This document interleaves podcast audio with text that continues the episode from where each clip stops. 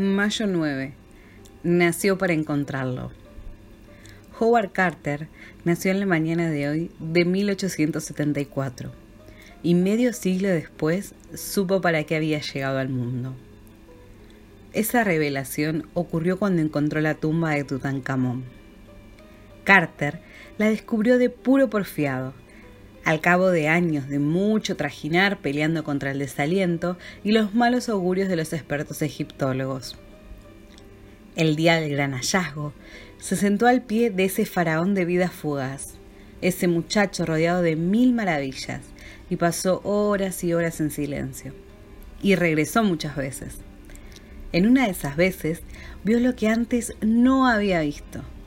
Había unas semillas caídas en el suelo. Las semillas llevaban 3.200 años esperando la mano que las plantara.